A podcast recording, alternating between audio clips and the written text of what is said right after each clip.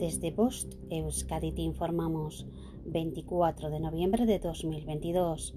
Información sobre el estado de la mar en Euskadi. La temperatura del agua es de 16 grados centígrados. Viento del componente sur con fuerza 4, rolando por la noche a oeste-noroeste con fuerza 4. Originará mar rizada marejada por la noche.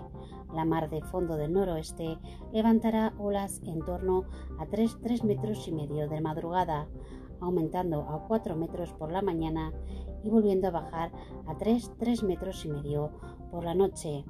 En cuanto a las mareas, la pleamar será a las 04, 18 horas y a las 16, 40 horas, y la bajamar será a las 10, 23 horas y a las 22, 45 horas.